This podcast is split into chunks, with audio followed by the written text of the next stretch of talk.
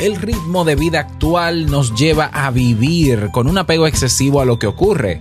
La palabra urgencia ha cambiado con los años y es casi normal que manejemos preocupaciones a cada momento del día. Pero las preocupaciones tienen su utilidad, aunque de manera regulada, y en general, el modo en que afecta la preocupación al cerebro puede resumirse en una palabra, tóxica. Hoy quiero que hablemos sobre la preocupación patológica y darte claves para afrontarla. Si lo sueñas,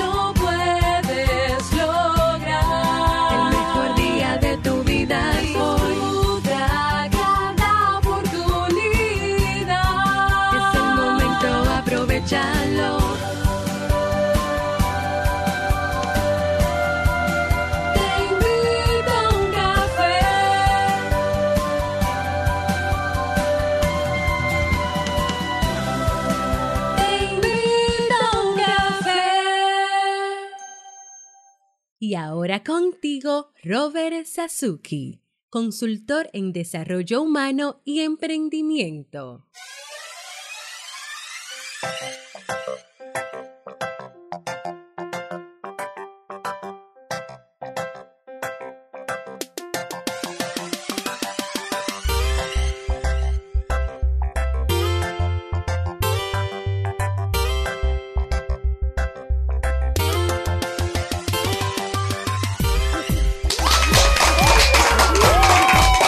Hola, ¿qué tal con esa energía positiva, esos aplausos y aquí tu bebida favorita? Espero que la disfrutes.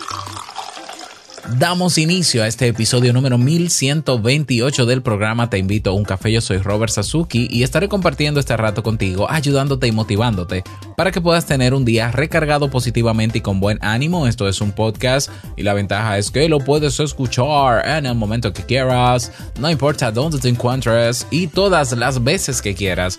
Solo tienes que suscribirte completamente gratis en tu reproductor de podcast favorito para que él mismo te avise cada vez que tengamos un nuevo episodio. Grabamos de lunes a viernes desde Santo Domingo, República Dominicana y para todo el mundo. Y hoy he preparado un tema que tengo muchas ganas de compartir contigo y que espero sobre todo que te sea de muchísima utilidad. Y vamos a comenzar con el tema de hoy que he titulado Preocupación patológica, tres, tres claves para afrontarla. Hablemos sobre esto, hablemos sobre preocupaciones. ¿Qué es esto? ¿Qué es una preocupación? Una preocupación eh, son un conjunto, o es un conjunto, mejor dicho, de ideas que están en nuestra cabeza ah, sobre alguna situación que ha pasado. Es decir, es una conclusión a la que llega nuestro cerebro luego de hacer un análisis o de simplemente procesar una serie de información que viene de fuera y que se traduce en incertidumbre o que se traduce esa preocupación en ansiedad o que se traduce en miedo o que se traduce en estrés. ¿Ya?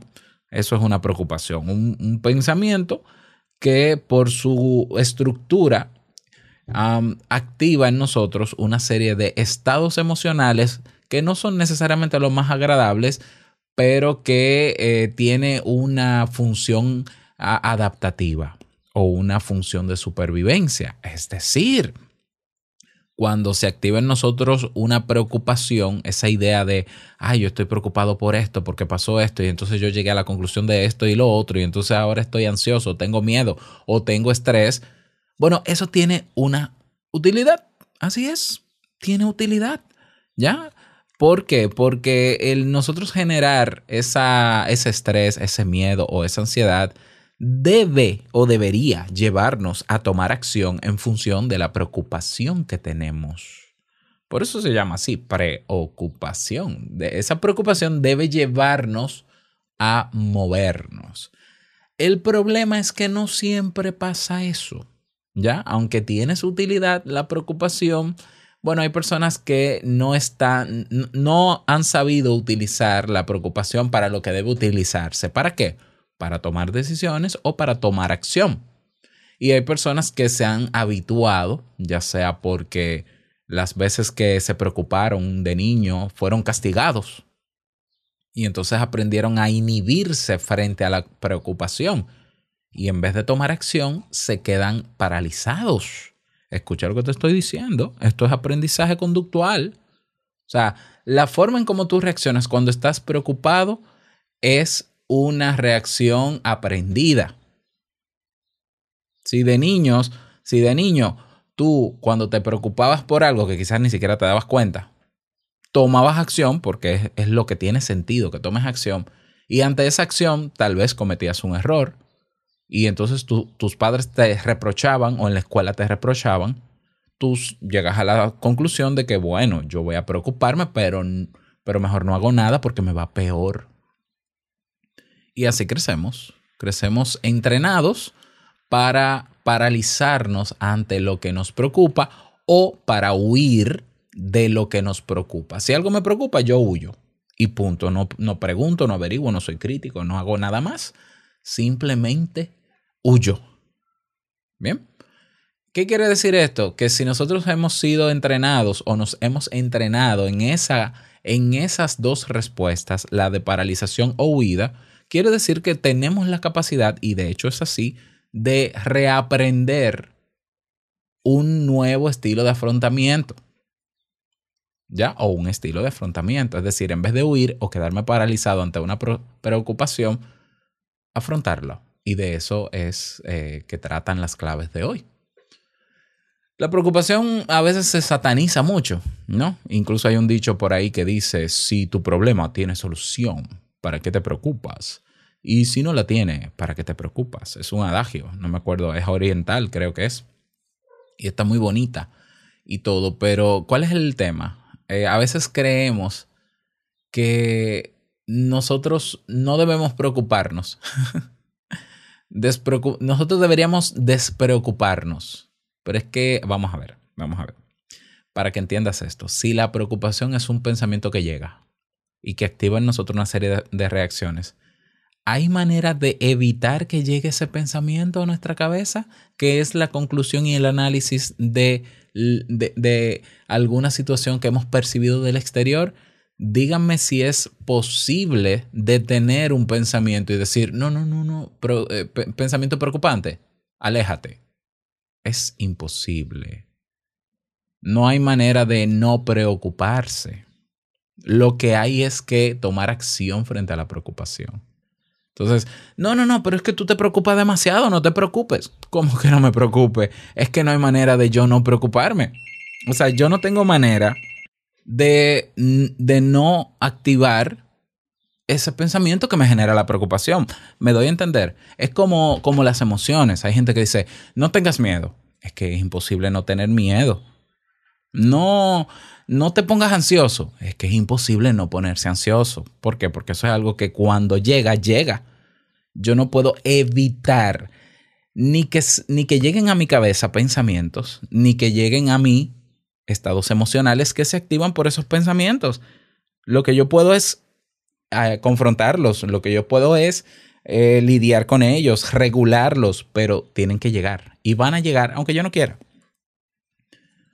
Por tanto, frases populares como, ay vamos, no te preocupes tanto, realmente y de manera consciente no tienen sentido decir no te preocupes. ¿Por qué? Porque todos nos preocupamos, porque es una reacción del cerebro, me imagino que evolutiva, y esto simplemente es especulación, pero está en, en todos nosotros esa capacidad. Y hasta cierto punto, si te pones a pensarlo, preocuparse es útil porque es un mecanismo de supervivencia. Si tú estás en medio de la calle y escuchas unos tiros, unos balazos sonando, no te preocupes. A ver, quédate ahí en el centro de la calle. Pues obviamente que no, ni que yo te lo diga. Inmediatamente tu cerebro va a hacer un, análisis rápido y va a decir, "Mm, esta, no es hora de, eh, estas no son horas de fuegos artificiales, es de día.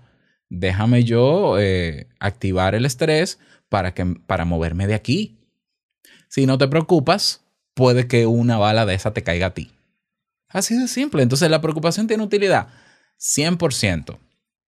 El problema como todo, como todos esos pensamientos, como todos esos estados emocionales, porque acuérdate también que el estrés es útil, la ansiedad es útil. Todo lo que está dentro de nosotros y lo que se activa en nosotros tiene una utilidad, pero nosotros tenemos que saberlo para hacer el uso adecuado cuando aparezca. En vez de nosotros satanizarlo, En vez de nosotros creer que son enfermedades y en vez de nosotros que- querer aplacarlo con pastillas, con medicamentos, con pensar positivo que no sirve para nada, con declarar a no sé dónde, con simplemente distraernos, van a seguir apareciendo. Te vas a pasar la vida distrayéndote. Cada vez que estés preocupado te vas a poner a ver muñequitos o te vas a ver a poder poner a ver la serie de Netflix. Entonces yo creo que vas a agotar todas las series pronto. Bien, entonces cuando yo me educo y yo conozco cuándo se activa en mí la preocupación, yo puedo hacer una pausa para percibirla, aceptarla y tomar las decisiones o hacer cosas para qué? Para gestionarla. Señores, la preocupación no es una enfermedad, el estrés tampoco, la ansiedad tampoco. Son reacciones que tenemos que cumplen con, un, con una utilidad. Entonces, la preocupación se suprime, la preocupación no se suprime. Es como el miedo, yo siempre lo he dicho, el miedo no es una enfermedad, el miedo no se quita, el miedo se gestiona, se regula. Hay gente que dice es que yo no quiero hacer eso, yo quiero emprender, pero es que me da miedo. Y entonces, ajá, y entonces, no, entonces no emprendo. Pero es que, a ver, a ver, a ver. Es que, ¿qué tú esperas? ¿Emprender sin miedo? Es que yo no he conocido a la primera persona en el mundo que no haya emprendido lo que sea sin miedo. Todos, todos. O sea, todos tienen miedo. Es más, pueden tener todas las condiciones, todos los recursos necesarios para ese emprendimiento. Todo estar perfectamente en orden y como quiera sienten miedo. Pero eso es una reacción natural en nosotros. Son mecanismos adaptativos y de supervivencia que son necesarios. Por tanto, si tú esperas tener todas las condiciones o esperas no estar preocupado o no tener dudas o no tener miedo para hacer cosas, nunca lo vas a hacer porque eso nunca va a pasar. Nunca va a pasar. Si tu preocupación te está llevando a no tomar decisiones o a huir de eso a lo que te tienes que enfrentar, entonces te estás perdiendo de cosas que pueden pasar, que pueden ser buenas y quizás otras pueden ser malas, pero es que eso es parte de la vida. ¿Quién fue que te vendió la idea de que la vida tiene que ser hermosa todo el tiempo y bonita y positiva? El que te la vendió te engañó y se está autoengañando. La vida es altas y bajas. Decisiones que a veces uno toma aún con preocupación y uno hace los cálculos y dice, no, no, yo lo voy a hacer porque los cálculos más o menos me dicen o de manera objetiva tengo esta información de que me puede ir bien y me puede ir mal. Pero, pero vamos a ver, pero es que esa es la vida. Es la vida. ¿Quién esperaba un virus como este? ¿Quién espera que este año se le muera un familiar? Nadie. Y todo está bonito y se ve bonito hasta que llega la crisis. Y, y es natural que llegue en crisis. Entonces, nosotros no vamos a suprimir de vivir la vida de manera plena para no sentir esos estados emocionales que de todos modos van a aparecer, que las desgracias y las crisis igual van a llegar. ¿O prefieres entrenarte para aprender a afrontar esos momentos buenos y malos o no tan buenos? Yo creo que es mejor tener todas las herramientas y ser consciente de que en algún momento la vas a utilizar, ya sea porque dependa de ti o quizás porque no. Entonces, tendemos a preocuparnos nosotros cuando no estamos seguros de algo que va a suceder, cuando tenemos incertidumbres, eh, cuando nosotros simplemente creemos que va a pasar algo malo, cuando no necesariamente va a ser así, cuando hay que resolver un problema uh, y cuando tenemos dudas. ¿Ya? Claro, la, digamos que la, el patrón de, de pensamiento que hay detrás de la preocupación es, es negativo, es un patrón de pensamiento negativo. Y eso es muy fácil, eso es muy fácil de detectar cuál es el patrón de pensamiento que tú tienes, si más a lo negativo o más a lo positivo. Es muy fácil, mira, yo te voy a hacer esta pregunta y yo quiero que tú escribas lo primero que te llegue a la mente. Vamos a ver. Ah, ¿Te gustaría... Eh, ¿Tú serías capaz de, en este momento, emprender un negocio del cual tú no sabes nada, pero que lo vas a aprender en el camino, vamos, piensa rápido y escríbelo. Si la pregunta es bueno, si la respuesta es bueno, no sé, es que mm, es que yo estoy muy bien en mi trabajo, es que bueno, quizás está más del lado negativo. Habrá otra persona que va a decir, oye, está interesante, me encantaría la experiencia. O tengo dudas, pero igual me, me anima porque, porque veo una nueva posibilidad. Y yo sé que estoy poniendo un ejemplo bastante genérico, ambiguo y poco objetivo. Pero vamos, eh, yo conozco personas que desde que yo les hago propuestas, propuestas de algo, lo primero que me dicen es no. Ay, no, es que yo no tengo tiempo. Negativismo. Ay, no, es que, es que eh, mi trabajo me absorbe. O es negativismo o es una excusa para no hacerlo. O simplemente para rebotar mi propuesta. ¿Ya? Entonces, esos patrones de pensamiento que van más hacia el lado de lo negativo, bueno, pues esas personas que tienden a pensar más de ese lado, me imagino que tienen muchas más preocupaciones. Y repito, el problema no es tener preocupaciones, porque eso es inevitable. El detalle, más allá que el problema, el detalle es qué hacemos con las preocupaciones. ¿Qué hacemos con ellas? Entonces, cuando no sabemos qué hacer con las preocupaciones y las acumulamos, pues convertimos esa preocupación en algo patológico. ¿Por qué patológico? Porque nos enferma. Porque ese pensamiento que queda ahí y que al cual no se le busca una salida, una solución o una manera de afrontarlo, termina consumiéndonos, consumiendo energía dentro de nosotros, en nuestro cerebro. Si, nosotros huimos o nos paralizamos, dejamos de hacer cosas que tenemos que hacer para afrontar eso, eso puede afectar la relación que tenemos con los más cercanos, puede afectar nuestro rendimiento en el trabajo y eso es patológico. En términos psicológicos, cualquier situación o estado que afecte o que te afecte en dos o más áreas de tu vida es patológico. Es una psicopatología. Entonces, ¿qué tenemos que hacer ante esa preocupación patológica que vive constantemente en nosotros y que nosotros eh, no hacemos nada con ella, sino que están ahí y, se vuelve una bola de nieve porque de esa preocupación trae otra, otra, otra y a eso se le suma el que yo también estoy preocupado porque estoy preocupado. Bueno, bueno, te voy a dar las tres claves para afrontar este tipo de preocupaciones patológicas y de hecho sirven para cualquier tipo de preocupación que no sea necesariamente patológica. ¿Ya? Clave número uno para afrontar la preocupación. Hablar. Así es, hablar. O sea, mostrarle a otra persona, hablarle de esa preocupación. ¿Por qué? Porque esa preocupación es el resultado de una conclusión a la que llega nuestro cerebro. Cuando nosotros conversamos, verbalizamos esa, esa preocupación que se traduce también en energía, pues nosotros las canalizamos. Y es como una catarsis que hacemos cuando la, cuando la hablamos, porque sale de nosotros, sale de nuestra boca y eso ayuda a, re a, reducir la angustia, ¿ya?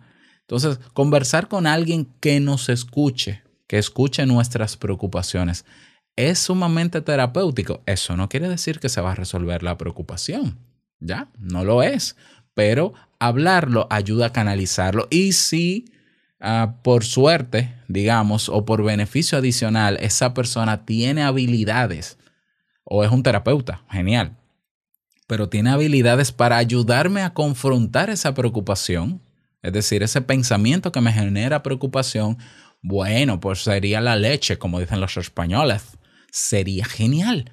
Porque esa persona te puede escuchar, puede escuchar tu preocupación, puede ver cuál es el ciclo o el bucle donde estás metido en esa idea y con preguntas, y sabiendo hacer esas preguntas, confrontar contigo esa preocupación o esos pensamientos que te generan preocupación, hasta el punto en que tú llegues a la conclusión de que, oye, pero eso no, no lo había pensado. Ah, pero mira, no es tanto entonces, no es tan grave como yo pensaba. Y ahí comienza a derrumbarse esa preocupación.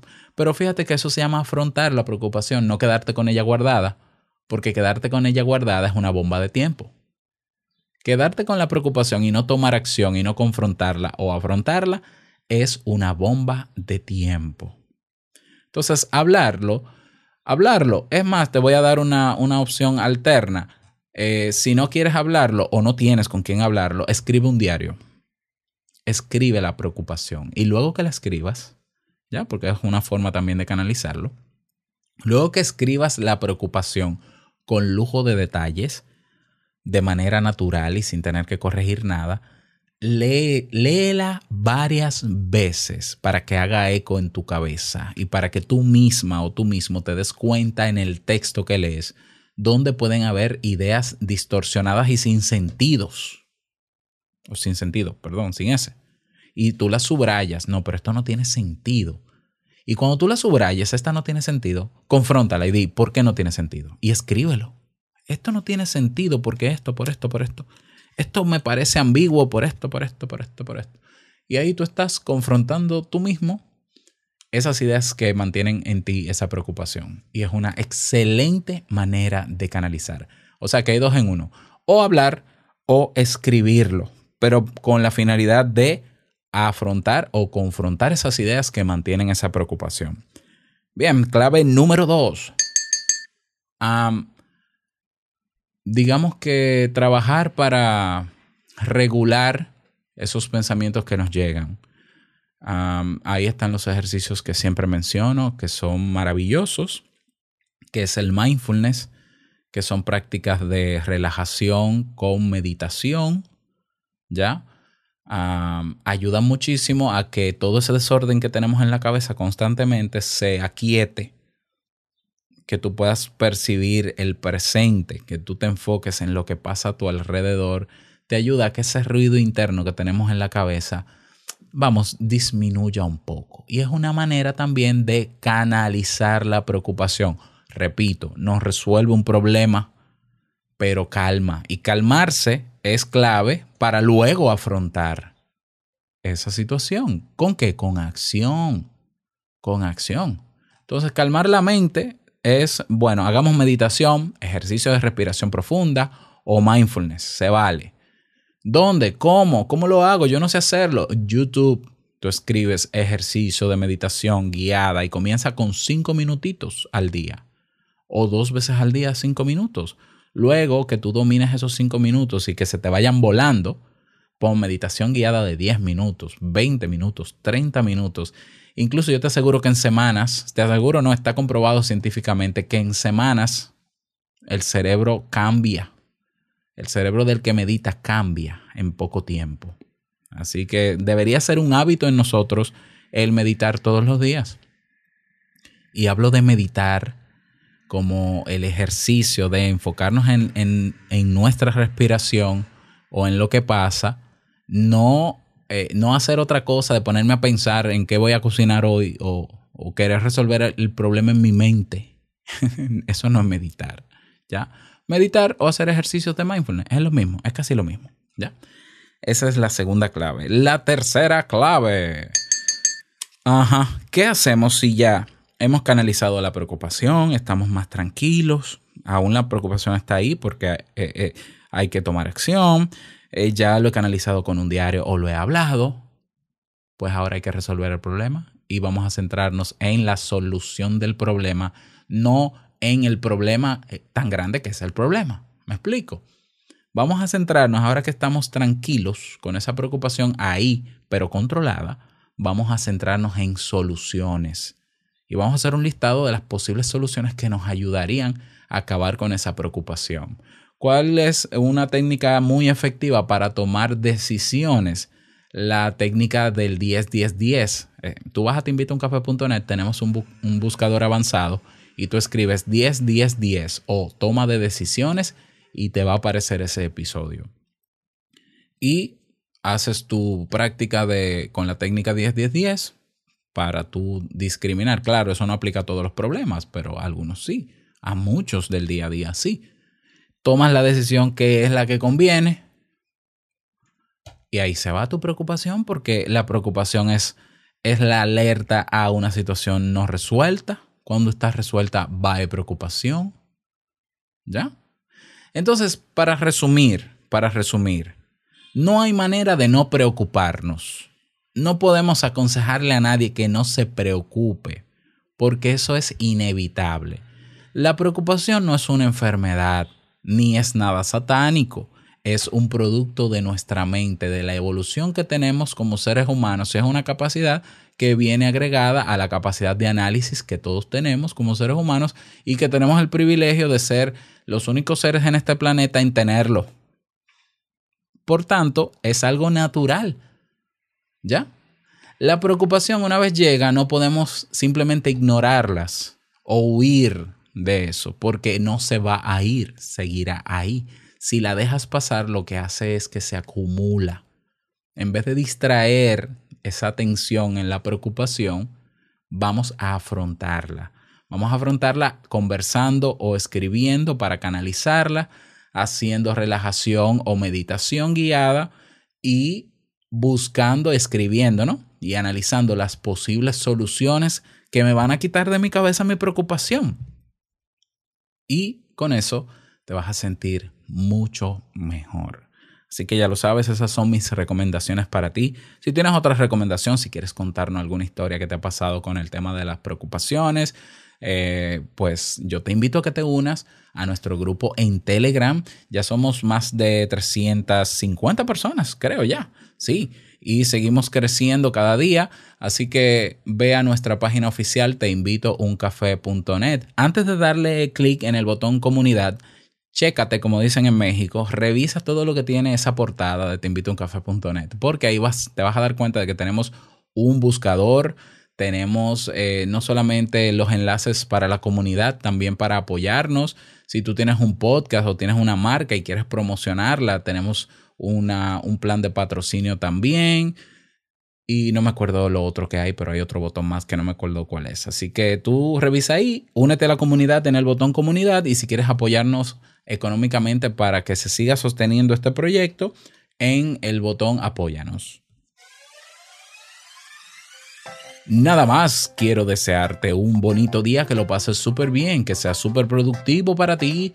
Y no quiero finalizar este episodio sin antes recordarte que el mejor día de tu vida es hoy y el mejor momento para lidiar, afrontar esas preocupaciones es ahora. Nos escuchamos mañana en un nuevo episodio. Chao.